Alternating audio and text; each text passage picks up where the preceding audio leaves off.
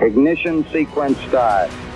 Six, five, four, three, two, one, zero. All engine running. Liftoff. We have a liftoff. 32 minutes. Olá, tripulantes do podcast espacial brasileiro, o PEB. Meu nome é Rubotelho, sou editor do blog Brazilian Space do canal do Brazilian Space no YouTube, professor e ex-servidor de carreira da Agência Espacial Brasileira AEB, e junto com meu amigo Ricardo Freire, vamos iniciar o 13º episódio do nosso podcast.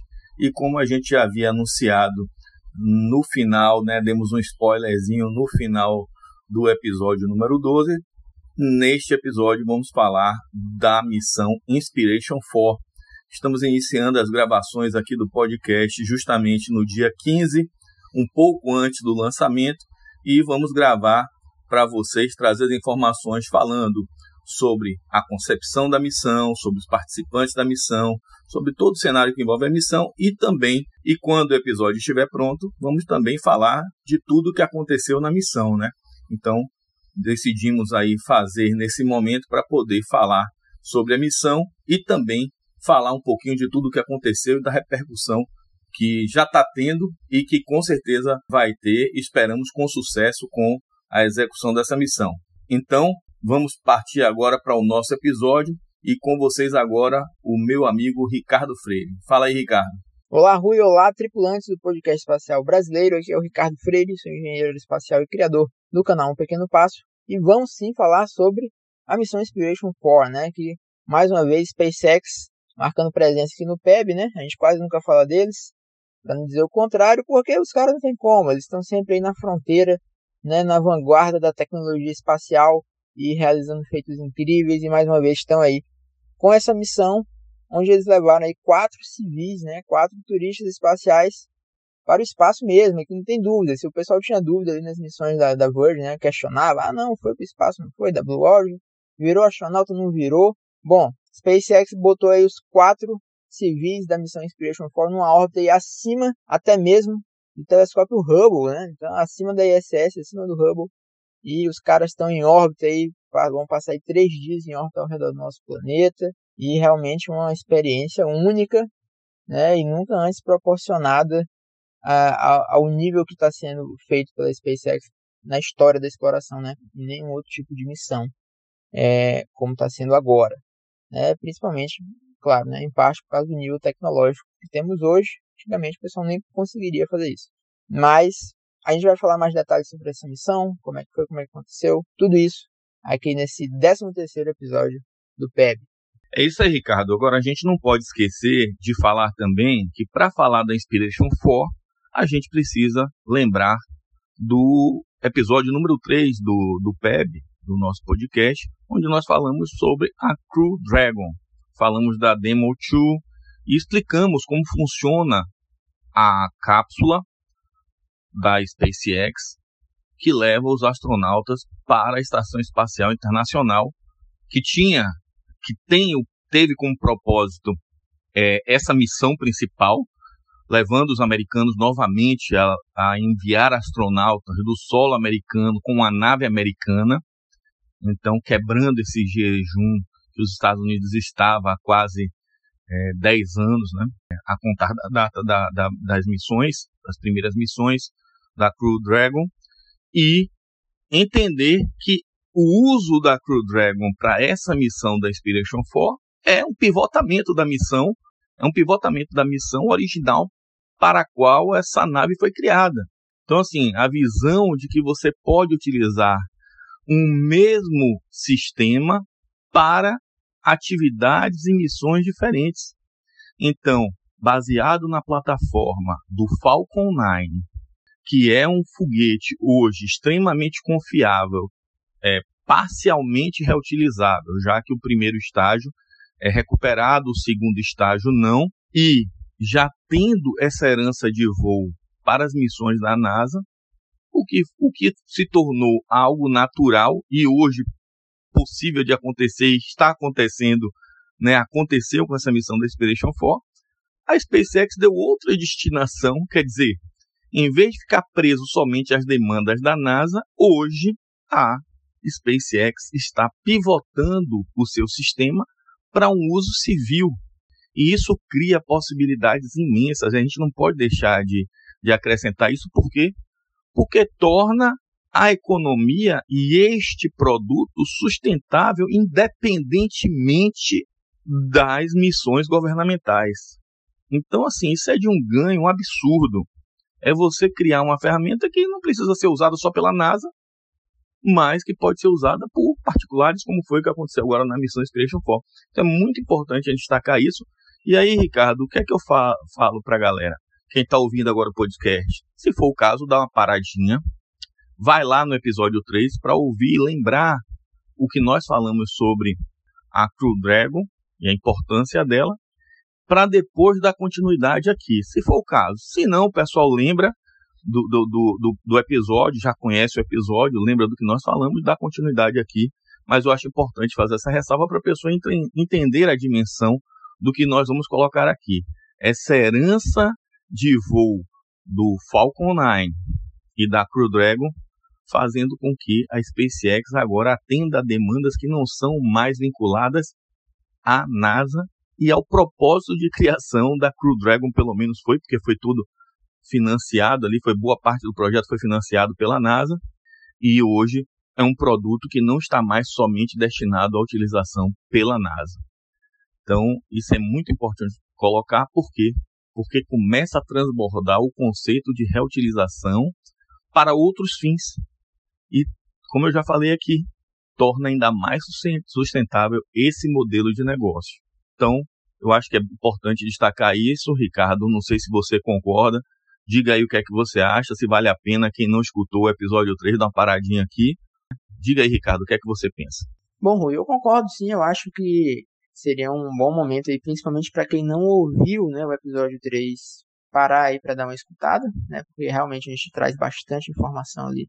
Trouxe né, bastante informação sobre a Crew Dragon, sobre a espaçonave, SpaceX como um todo, né? Mas assim, quem já ouviu e é, o pessoal que já tem um conhecimento aí mais é, mais familiarizado, né, com o assunto, pode ouvir depois também, não tem problema nenhum. Certo? Mas vamos lá, vamos começar a falar da missão Inspiration 4. Primeira coisa que eu quero frisar, e a gente deve falar isso várias vezes nesse episódio, é que essa é uma missão extremamente importante e assim ponto de inflexão na exploração espacial, na indústria aeroespacial como um todo, e que vai mudar aí muitas coisas no futuro da exploração espacial, tá? Principalmente em termos de voos tripulados. É um ponto, é um marco realmente na, na história da exploração espacial. Muita gente não tem ideia disso, tá? É, eu acho que assim a missão ela não teve toda o, a relevância, digamos, não é relevância, né? É, não foi dada a devida atenção é, que ela merecia, eu, eu acho, assim, né, na mídia como um todo, porque foi algo realmente incrível e a gente vai falar todos esses detalhes aqui ao longo desse episódio, né? Por que, que essa é uma missão tão incrível. Mas vamos lá, alguns detalhes técnicos da missão, né? Então, a ideia foi que ela tivesse aí 3 dias de duração, ela durou 2 dias e 23 horas. A tripulação foi a bordo da espaçonave Crew Dragon Resilience, que foi a espaçonave utilizada na missão Crew One, né? a primeira missão operacional depois da Demo 2, que foi a primeira missão tripulada da Crew Dragon, mas ainda a missão de teste. A Crew One foi a primeira missão é, operacional da SpaceX dentro do programa da NASA, né, Commercial Crew, onde a SpaceX atualmente é a única empresa com a capacidade de levar os astronautas para o espaço, né, e a Boeing está aí correndo atrás de prejuízos até hoje. A ideia seria que a espaçonave ficasse numa órbita de 575 km de altitude, né? Eu vou falar mais depois da escolha dessa altitude, né? Que é algo inédito em termos de voos tripulados. Operar uma missão nessa altitude não é algo comum. Vou falar mais sobre isso depois. E acabou que ela ficou em uma órbita, na verdade, de 585 km de altitude, no final das contas. Eu vou dar mais detalhes sobre as questões das órbitas e da altitude mais para frente. Muito bem, mas eu quero falar agora do que realmente importa nessa missão Inspiration 4. Porque colocar uma espaçonave em órbita a gente já sabia que a SpaceX ia conseguir fazer, fazer um voo com sucesso, a gente sabia que as chances, né, são altíssimas quando a gente está falando de SpaceX, saber que é um Falcon, um Falcon 9, saber que é Crew Dragon Resilience, enfim. Isso são coisas é, comuns até né, dentro do meio espacial e é algo que a SpaceX né, já está dominando. O que realmente importa nessa missão e o grande diferencial dela é a tripulação. São as pessoas e as histórias delas que fazem a missão Inspiration 4 ser algo incrível, ser algo único e ser algo que quebra paradigmas e que realmente vai mudar a exploração espacial em termos de voos tripulados, sim. Então, vamos começar a falar um pouco sobre essa tripulação, sobre essas pessoas e como que tudo isso aconteceu, certo? E é o seguinte, né? É, a missão Inspiration 4, na verdade, nasceu é, de uma parceria da SpaceX com o Jared Isaacman, que ele é um cara, né, um, um bilionário americano, um cara incrível, realmente a história de vida do Jared é algo sensacional. O cara que com 15 anos largou a escola, falou assim, cara, isso não é para mim. O cara que não ia bem na escola falou, eu vou trabalhar, eu vou empreender, porque é, esse negócio de escola não vai dar futuro não. né, um negócio bem ousado, né, uma coisa a gente não vê, e principalmente quando a gente vê alguém fazendo isso, geralmente não, não, não termina sendo um bilionário, né. Mas enfim, né, aos 15 anos o cara já teve, já tinha uma visão diferenciada. Então, é, o Jared, ele ingressou aí no, no empreendedorismo na parte de pagamentos, né? Ele tem a empresa Shift for Payments, né, que tem relacionado com a parte de pagamentos do cartão de crédito, etc. Ele cresceu muito, é, a empresa dele começou a valer milhões de dólares, enfim, e um cara assim totalmente é, fora da curva, né?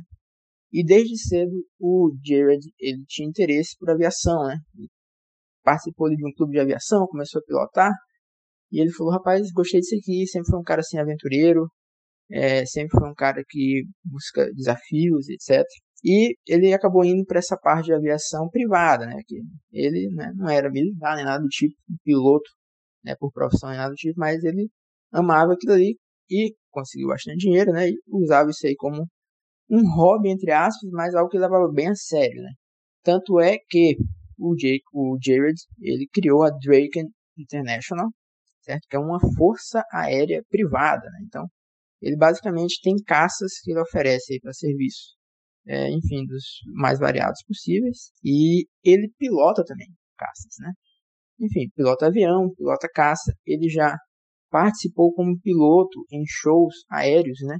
De, né, shows lá que tem os aviões lá fazendo acrobacias e tal. Ele já pilotou em shows desses, né? Então, é um cara que você já vê aí que tem, né, um perfil bem bom ali para ir pro espaço, assim, né?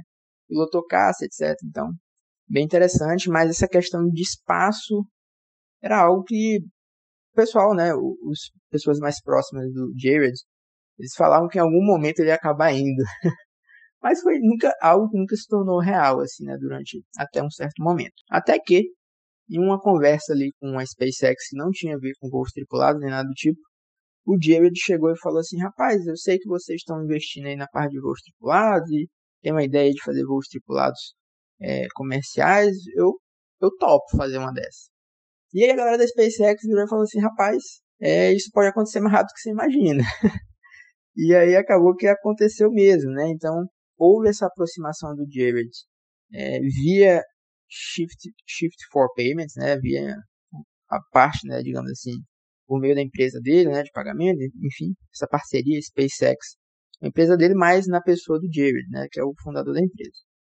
Porque ele tinha esse interesse, né, ele viu ali, é, houve essa aproximação com a SpaceX, um cara que você vê, né, sempre buscando, né, é, desafios, mas é, o cara foi tentar quebrar recordes de dar a volta ao mundo num, avião, num caça, etc. Enfim, é, tem várias coisas aí sobre o Jared.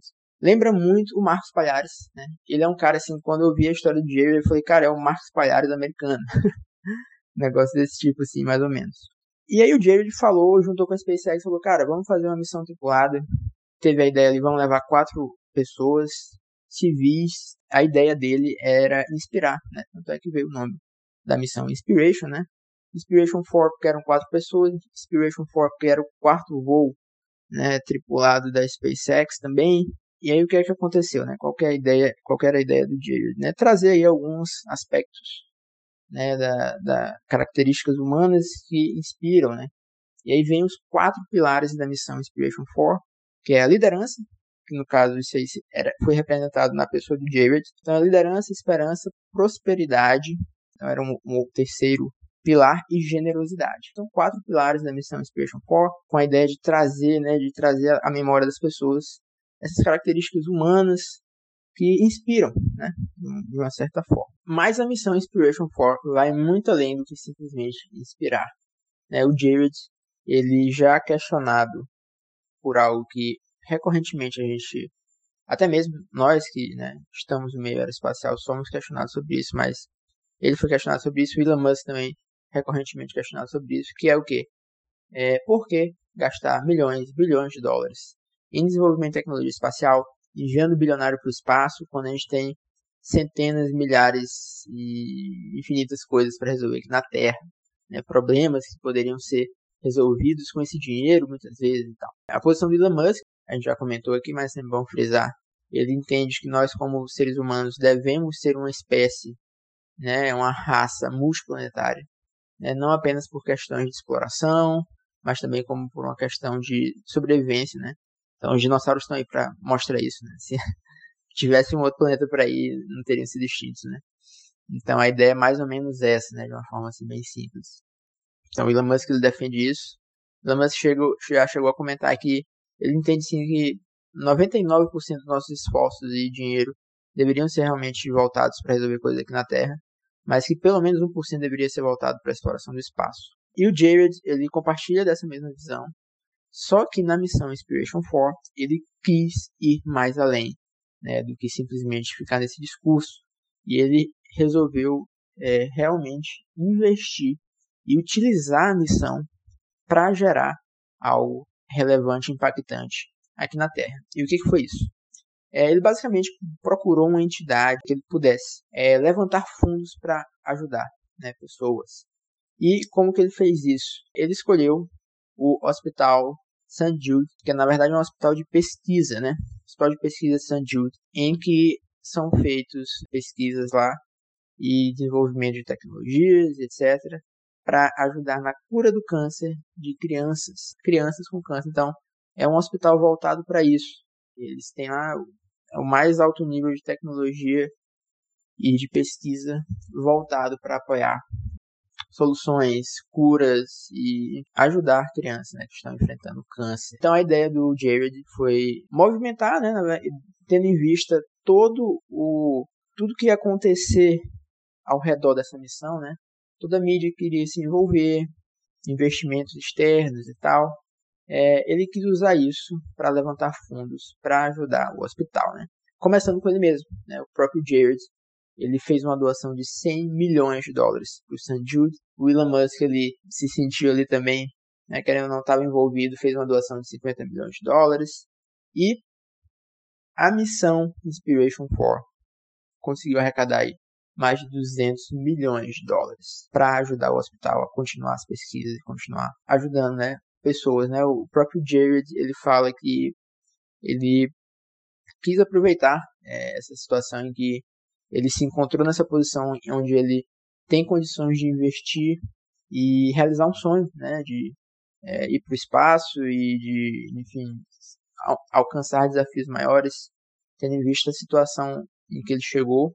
E ele fala que várias, milhares de outras pessoas estão vivendo exatamente o oposto, né, enfrentando, no caso, né, dessas crianças, né, é, enfrentando um câncer e muitas delas não vão nem chegar é, infelizmente, podem não chegar a conseguir vencer esse câncer. Então, ele viu essa uma forma né, dele enfim, poder ajudar essas pessoas. Né?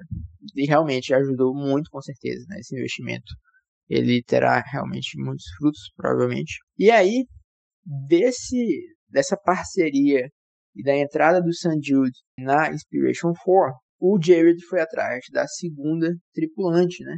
Então, o primeiro tripulante da missão era o próprio Jared, que, como eu falei, representando ali a liderança. Mas haviam ainda três posições a serem preenchidas. E a segunda posição, o Jared chegou lá com o pessoal do St. Jude, fez um, uma reuniãozinha lá com eles, e aí falou assim: Olha, eu quero alguém que tenha enfrentado um câncer, certo? Aí, uma criança, e que ela tenha entendido que ela precisava retornar essa ajuda que ela teve aí e atualmente trabalha aí. Então, assim, mais ou menos, né, espelhando mais ou menos algo que ele está fazendo. Ele está pegando o que ele recebeu né, de benefício em termos de dinheiro e tentando repassar isso para outras pessoas. Né?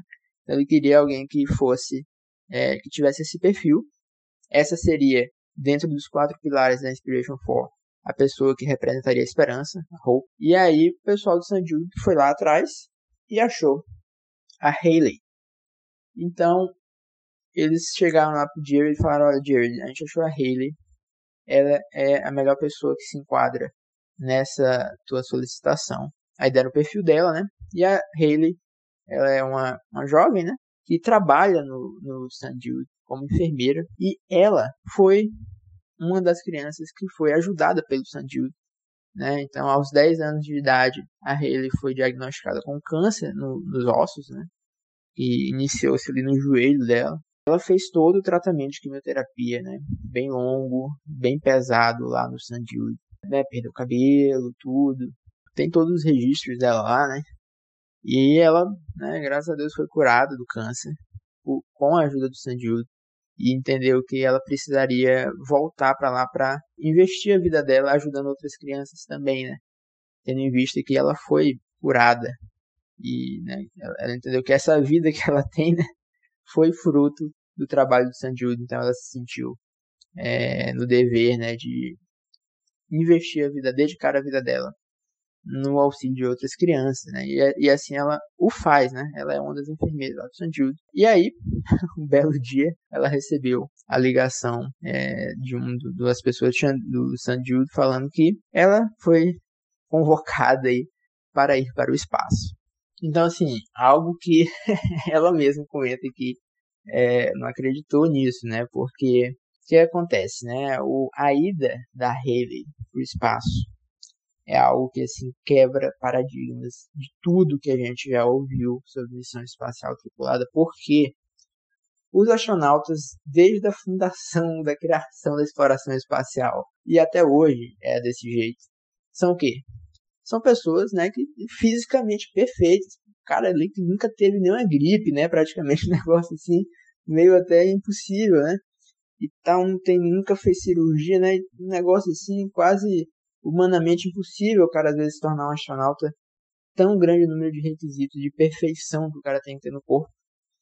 E aí vem a Haley, que já teve um câncer. Fruto desse câncer, o que aconteceu? Eles tiveram que tirar parte do osso da perna dela, o osso que era a parte responsável pelo crescimento, e colocaram uma prótese que ia sendo né, esticada ali para ajudar ela no desenvolvimento dela. Então ela tem uma prótese, ela foi inclusive ela foi a primeira pessoa a ir para o espaço com uma prótese. Então aí já começam a vir as quebras né, de paradigmas de conceitos que a gente tem no mundo espacial. Porque ela foi voltou e tá aí. Inclusive, meio que foi um. Assim, o pessoal não sabia como é que ia ser né, o comportamento do corpo dela nessa situação de microgravidade lá. Mas deu tudo certo. Entendeu? Então é essa ida, como eu falei, da Haley é algo realmente inédito, né? Porque você mandou uma pessoa, né? Inclusive quando foram medir o traje dela lá, né? Eles comentaram, né? Você vai, vai fazer uma medida agora que nunca foi, você nunca fez na vida, de tão precisa, né? Que eles pegam um paquímetro lá, medem cada pedacinho da mão, do pé, da perna. E aí ela comenta lá que tem uma, ela tinha uma diferença de tamanho de perna e não sei o que e tal. Então, enfim, várias coisas, né, foram quebradas aí com essa missão Inspiration 4, vários, até mesmo preconceitos, né, podemos dizer, é, foram é, quebrados aí. E foi interessante porque quando a Haley recebeu a ligação falando que ela tinha, ela foi chamada ali para ir para o espaço, ela falou, peraí que eu vou ligar para minha mãe. Aí ela ligou para a mãe dela, aí falou assim, mãe, me chamaram para ir para o espaço. Ela falou, caramba, sério.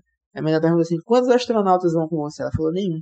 Então aqui outra coisa, né, que a gente já tem falado, mas que às vezes a gente não visualiza isso.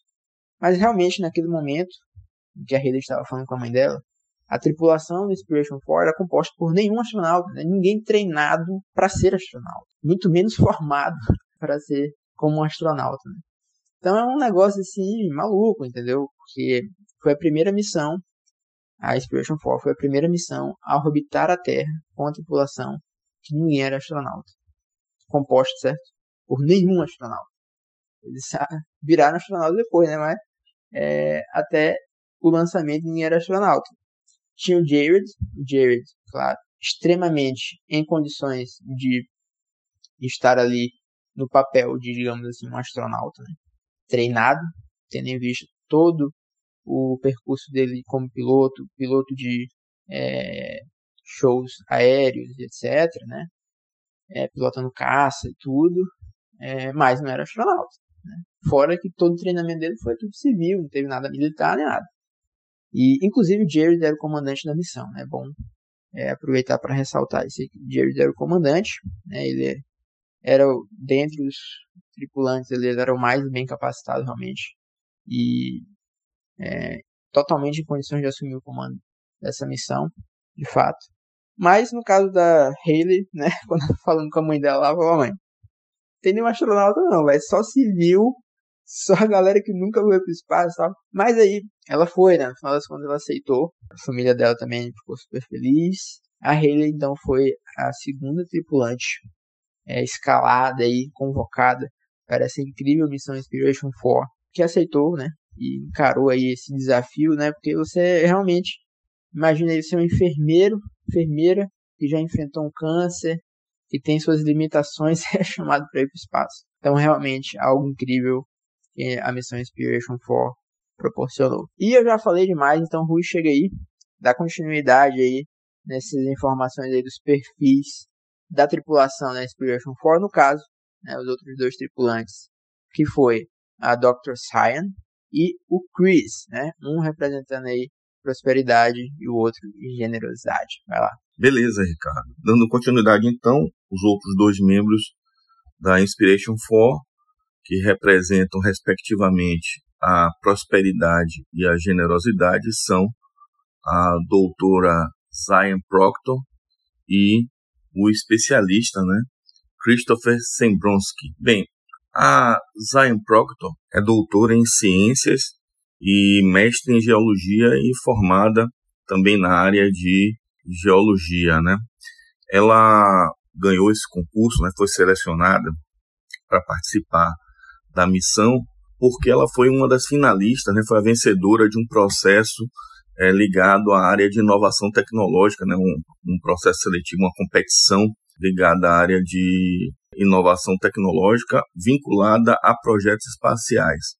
O interessante da, da história da, da doutora Proctor é que ela já por muitos anos vinha batendo na trave em vários processos seletivos, né? Da NASA como astronauta e também em processos para participar de, de simulações. Ela participou também em pro, num processo de simulação de ambiente, é, de viagem espacial, né? tipo uma simulação para viagens para Marte. E teve também, ela é uma pessoa muito ativa nas redes sociais, e isso tudo fez com que ela recebesse, né, essa, ela ocupasse esse assento da prosperidade, porque ela é uma pessoa que se movimenta muito. E um dos fatos interessantes também ligados à doutora é, Proctor é que ela tem uma ligação muito antiga com o espaço. Por quê? Porque o pai dela era responsável pelo rastreio da, das naves, da, das missões espaciais Apolo na década de 60.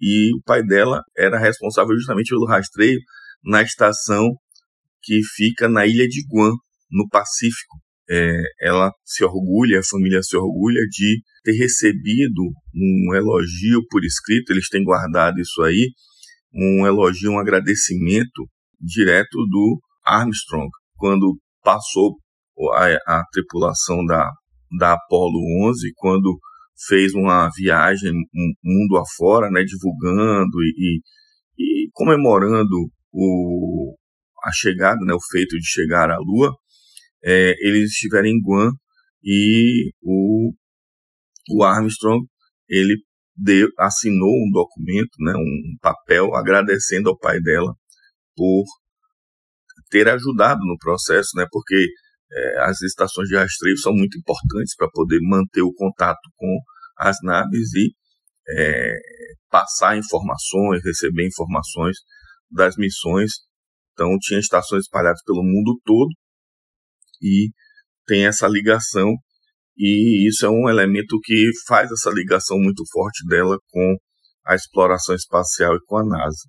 Já o Christopher Zembronsky, ele é um engenheiro de informações, né, americano, engenheiro da computação, né, uma tradução aí mais para a nossa, nossa formação aqui no Brasil, é um engenheiro da computação, ele é um veterano, né, era um especialista da Força Aérea Americana. Ele foi selecionado, está ocupando esse pilar, essa cadeira aí da generosidade, porque, como você já falou, Ricardo, a missão Inspiration 4 ela foi toda moldada para trazer essa visão de contribuição né, para os problemas aqui da Terra. Então, é, foi criado um concurso para que as pessoas fizessem doações em, em, dinheiro, né, fizessem doações para o Hospital St. Jude. Então, não foram só as doações originais né, do próprio Isaac, né, e você já falou aí também do, do próprio Elon Musk né, para o Hospital St.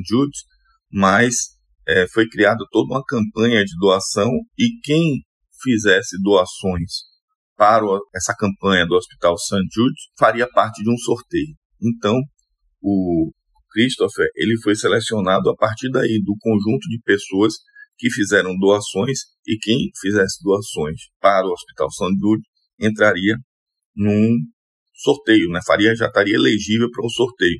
E ele fez essa doação ele conta até uh, alguns comentários aí de que ele não esperava, ele fez uma doação assim por fazer mesmo, que não tinha muitas pessoas doaram, então ele imaginava assim, eu vou doar, vou fazer minha parte e tal, mas nunca imaginou que essa doação poderia fazer com que ele fosse selecionado. Mas de qualquer sorte, assim como a doutora Zayan tem uma ligação e, e tentou é de algum modo manter-se sempre perto do, da área espacial, o, o Christopher Zembronsky também tem uma, uma história de vida ligada à área espacial. Né? Então, ele participou de diversas atividades espaciais, de bootcamps, é, já foi monitor de acampamentos aí ligado a, a, a Space Camps, é, foi monitor, conselheiro e ajudava nesse trabalho de divulgação científica para crianças e adolescentes, né? Além disso, ele foi especialista, né? Ele foi um especialista da Força Aérea, como eu já falei, é, trabalhou lá como técnico eletromecânico e, e especificamente na área ligado a mísseis balísticos. Depois de sair da Força Aérea, ele executou algumas atividades aí também na área aeroespacial. Hoje, atualmente, ele é um analista de sistemas, um engenheiro de informações da famosa empresa, um dos grandes players do mercado aeroespacial, que é a Lockheed Martin. Então, com esse perfil, esse background também, o, o Christopher Zembronsky não está tão longe da área espacial quanto a gente poderia imaginar. Ele não é um, um, um outsider total da área espacial, assim como a doutora Zayn é, também Proctor também não é um outsider total, diferentemente da Haley Arsenault, que você já falou, que é realmente uma pessoa totalmente outsider. Então, de todos que têm ligação com essa missão, acredito que a, a Haley Arsenault, ela seja a que tem menos ligação com a área espacial. Talvez que ela tenha mais próximo de ligação com a área espacial seja que o irmão dela é, é engenheiro aeroespacial Inclusive, foi uma das pessoas que ela consultou para saber como era essa história de ir ao espaço, etc e tal, porque até então ela não sabia de nada disso. Mas como você já falou, Ricardo, é, representa, né, ela é a materialização desse conceito da, dessa entidade aí da, da esperança, né? E não há o que se questionar em relação a isso, ao, a tudo porque ela passou na vida dela, mas também tudo que ela representa, né? Por essa coisa da, de voltar ao Hospital St. Jude para poder é, se doar né, e contribuir para que outras crianças que foram acometidas é, de câncer, né, como ela foi, passou por essa, essa situação, essa provação, é, poder contribuir para que outras crianças tivessem o tratamento que ela teve, a qualidade do tratamento que ela teve. O, o Isaacman, o Jared é, Isaacman, ele de certo modo, não tem uma ligação direta com a área espacial, mas é um cara ligado às tecnologias, à, à área aeronáutica, né? E, como você bem falou, vou dizer migração, mas essa extensão do, dessa ligação dele da área aeronáutica para a área espacial foi algo, como você mesmo disse, Ricardo, natural, né? É algo que está muito interligado aí. Mas, com certeza, de todos os membros dessa tripulação, os que têm um background, uma ligação histórica e de, e de vivência nessa área espacial, talvez sejam a doutora Zion Proctor e o Christopher Zembronsky, como eu falei aqui agora. E aí, Ricardo, vamos falar um pouquinho agora da missão, já que a gente falou um pouco dos personagens é, envolvidos nessa missão, vamos falar um pouco da missão, sobre a duração da missão, sobre as características, a nave e por aí vai. É isso aí, Rui. A tripulação da Inspiration 4 realmente é, faz jus ao nome da missão, né? Inspiration e cada um com as suas histórias, cada um com as suas peculiaridades e que faz dessa missão ser o que ela é, né? Mas vamos falar mais um pouco dela, assim, da missão em si, né? Alguns detalhes dela. É, o que acontece? Eu tinha comentado aqui no início do episódio sobre a questão da altitude, né? Foi uma, um ponto aí que gerou é, um certo, não vou dizer um estresse, né? Mas não foi algo assim, digamos, né, de definido imediatamente, né? De imediato. O que aconteceu, né? Quando o Jared chegou lá na SpaceX, né, nas primeiras reuniões que eles começaram a ter ali, o pessoal foi fazer ali overview da missão, explicar pro Jared como é que seria e tal. E aí o pessoal veio e falou assim, então a gente vai lançar no Falcon 9 e tal, espaçonave é, Crew Dragon, e aí a gente vai colocar ela numa altitude ali de né, 400 a 420 km de altitude. E aí o Jared falou assim, por que, que a gente não coloca numa altitude maior? Aí o pessoal olhou assim pro Jared e ficou, né?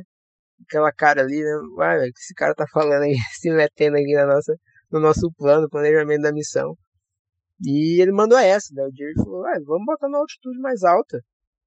Aí o pessoal, ah, mas por que, que você quer fazer isso? Ele falou, ó, essa altitude aí é a altitude que todo mundo voa, né? E realmente, é 400 km de altitude é a altitude padrão das missões tripuladas, sempre foi, né? É a altitude ali, é, média ali da Estação Espacial Internacional, tá ali 420, né? 400 e pouco. E aí, Jared mandou essa aí, a galera ficou, né? É, especialistas da SpaceX já ficaram assim, é, aumentar a altitude já vai aumentar o risco, etc. E aí o Jared pensou aí numa altitude acima de 500 km. E realmente tem alguns riscos envolvidos, né? Por quê? O que acontece? A altitude de 400 km, 420, é uma altitude já reservada né, para a estação espacial.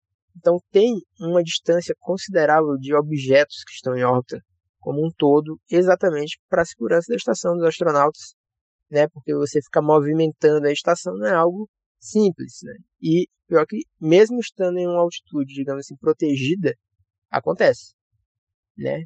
Então, a partir do momento que você já resolve ali sair dessa altitude, já entra um risco maior.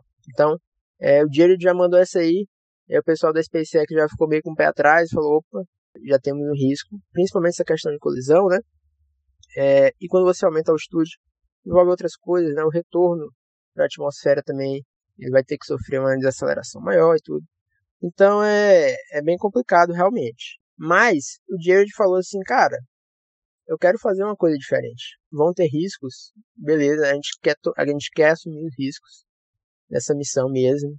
Então é mais uma vez trazendo aí nessa essa, esse senso do Jared aí de, de buscar os limites. Ele como um cara que já tem um histórico aí, né, de ir aos limites, né, e de se arriscar, né, o cara se arrisca mesmo, no final das contas ele se arrisca, mas é, com um propósito maior. E aí o Jared mandou essa aí, pessoal, né, primeiro falou, não, vamos avaliar e tal. E no final das contas foi dado o gol, né, foi dado o ok, e realmente a Inspiration 4 ficou ali na altitude de 580 km, né, que acima da estação espacial, acima do telescópio Hubble, né? Hubble está em 540, a estação espacial está em 420. Então, a altitude consideravelmente é, alta, um voo tripulado. Tanto é que A Inspiration 4 ela foi a quinta missão tripulada de mais alta altitude? De, toda a história aí que a gente teve. Tivemos emissões dos ônibus, dos ônibus espaciais e de outros programas da NASA, que foram altitudes maiores, né? Não vou comentar do Apollo, porque o Apollo não conta, né? Eu vou falando de órbita terrestre, né? Mas, é, então a Inspiration 4 foi aí mais uma vez marcando seu lugar na história, como a gente já comentou, foi uma missão que ela teve vários pontos históricos e essa questão da altitude foi um deles. E além disso, né, evidentemente que a missão não foi exclusivamente só para a galera ir dar um passeio, né? Isso nunca acontece na realidade. Missões espaciais sempre são levados a experimentos, etc.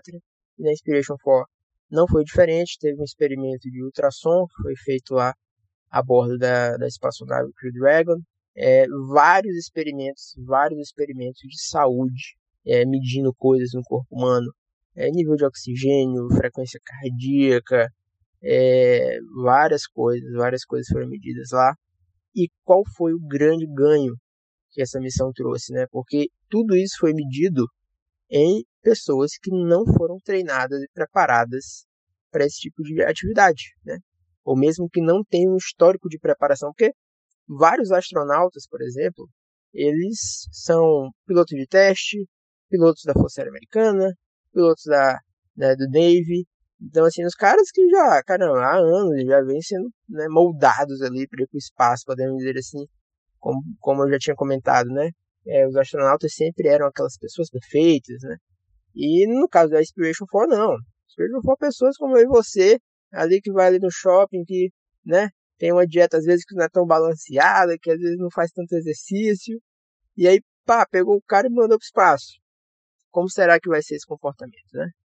Então, é, tudo isso foi, foi avaliado também. Então, isso foi bem interessante e com certeza resultados aí que vão ser extremamente úteis aí para as missões estipuladas como um todo aí para o futuro. Pois é, Ricardo. Então, assim, é, muitas pessoas estavam também é, receosas quanto a essa questão do turismo, da atividade espacial de pessoas sem uma preparação, né? Tá muito burburinho aí sobre essa questão de se pode chamar de astronauta, se não, se não é astronauta, só é astronauta quem está indo lá com, com uma atividade definida, etc. e tal, que contribui.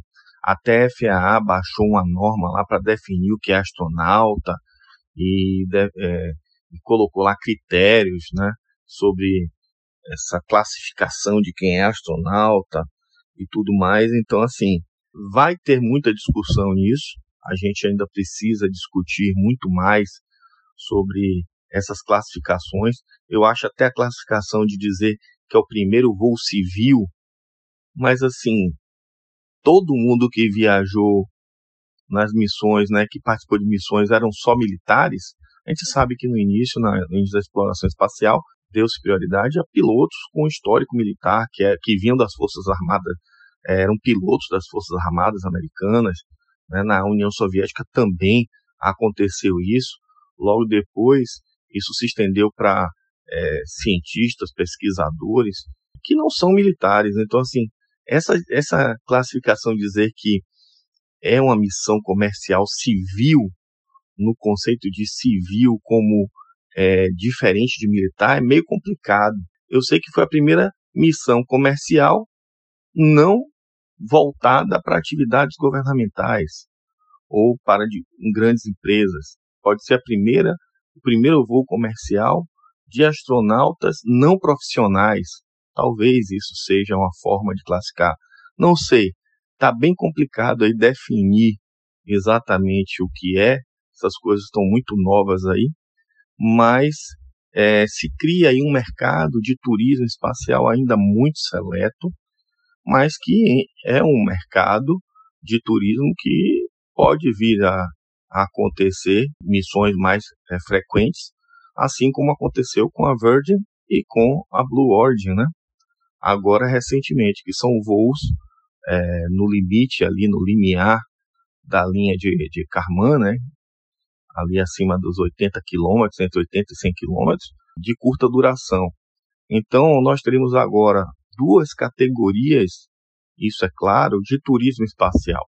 Um turismo espacial suborbital, de voos suborbitais, e o turismo espacial orbital, que foi esse realizado né, de forma comercial, um voo comercial realizado agora pela Inspiration 4. Então, isso abre portas a isso, vai, é, muitas coisas vão acontecer depois disso. Eu acho que a gente está um momento muito interessante, mas não tem como prever exatamente como isso vai, vai se delinear daqui para frente, se vão ser missões regulares, se vão surgir outras missões estilo Inspiration 4. O que a gente sabe agora é que, por exemplo, a, a Rússia está mandando uma atriz para o espaço, né, mandando ela acompanhada de um, um profissional da área de cinema para poder filmar cenas na Estação Espacial Internacional para um filme espacial. Então, assim, filmes espaciais nós já tivemos aí muitos, né? Filmes de ficção científica, etc e tal, mas nenhum deles filmado exatamente no, no espaço. Muito é, é, efeitos especiais, né? Gráficos, etc e tal, mas é, vai ser a primeira vez que isso vai acontecer. Então, assim, são coisas novas que a gente vai ter que se ambientar e dizer exatamente, dar nome a essas coisas agora, eu acho que está um pouco precipitado, mas tem que se parar para pensar nisso daí também, certo? Mas, Ricardo, acho que a gente falou bem aqui, eu acho que a gente já pode ir para o final, né, companheiro? Fala aí um pouco das missões, dos voos, tá? Que aconteceram, que vão acontecer, e encerrar aqui o nosso PEB número 13, tá ok? Segue aí, cara.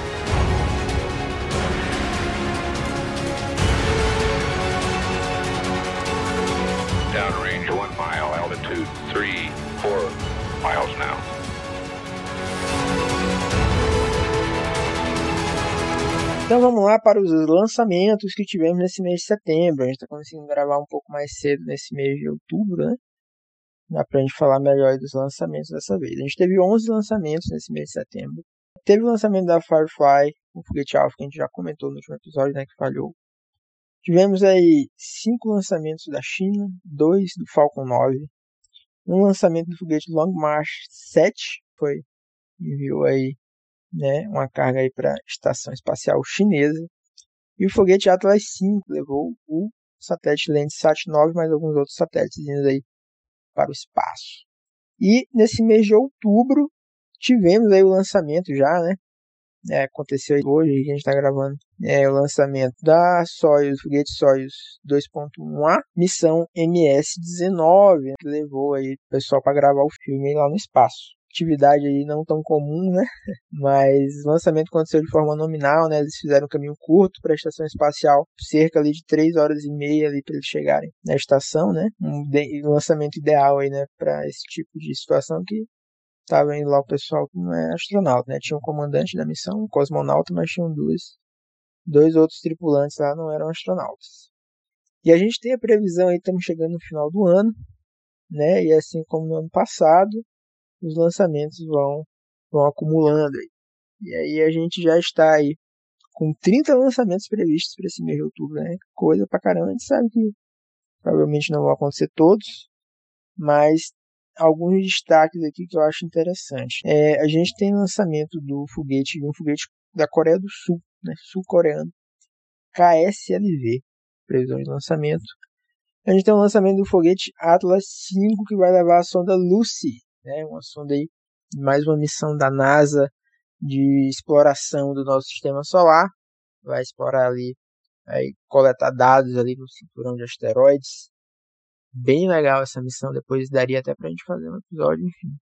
Ou comentar mais sobre ela em algum momento, sonda Lucy. Bem interessante mesmo. Vai ter o um lançamento do foguete H2A, né, foguete japonês, está previsto aí também para esse mês de outubro. E vamos ver mais uma vez se vai sair, né? Esse é um detalhe. Nem sempre as coisas previstas acabam acontecendo. Mas próximo episódio a gente vai falar sobre isso. Beleza, Ricardo, é isso aí, meu parceiro. Show de bola. Cara, é sucesso aí esse episódio nosso aí falando sobre Inspiration 4. A gente fica realmente muito inspirado, desculpe aí se é um trocadilho, mas cara, não tem como não se impressionar e, Ricardo, não podemos esquecer aí, cara, você tá falando aí de episódio e tal, mas a gente tem um combinado aí com o Sergião, o Sérgio Sacani, de falar sobre o James Webb. James Webb tá para ser lançado aí, cara.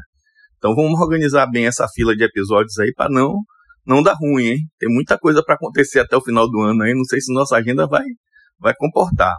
Mas é isso aí, galera. Obrigado aí mais uma vez por estarem escutando o nosso podcast, participando aqui, mandando mensagem, perguntando, Ricardo, nas redes sociais, e aí, cadê esse episódio que não sai e tal?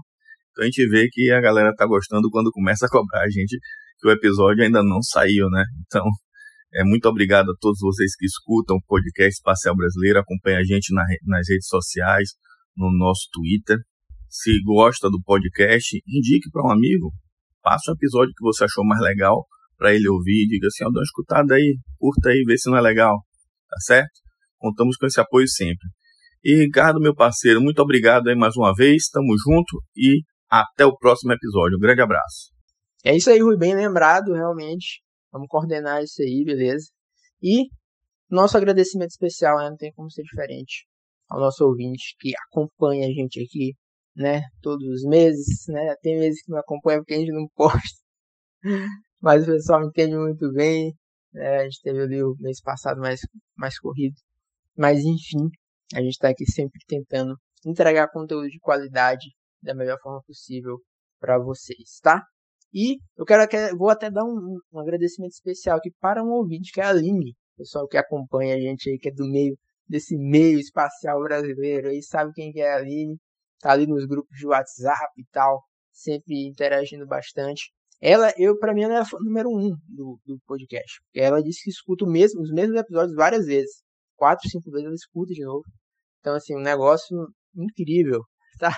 Aline, muito obrigado, um salve para você. E para todo mundo também que acompanha a gente, né? Todo mundo que interage, dá o feedback, dá o retorno. A gente recebe aí mensagens incríveis do pessoal falando que acompanha, que gosta muito. Então, é isso é, uma, é a principal coisa, na verdade, que anima a gente, motiva a gente, é receber esse retorno de vocês, tá? Então, mais uma vez, obrigado por chegar até aqui no PEB número 13 e a gente se encontra no próximo episódio.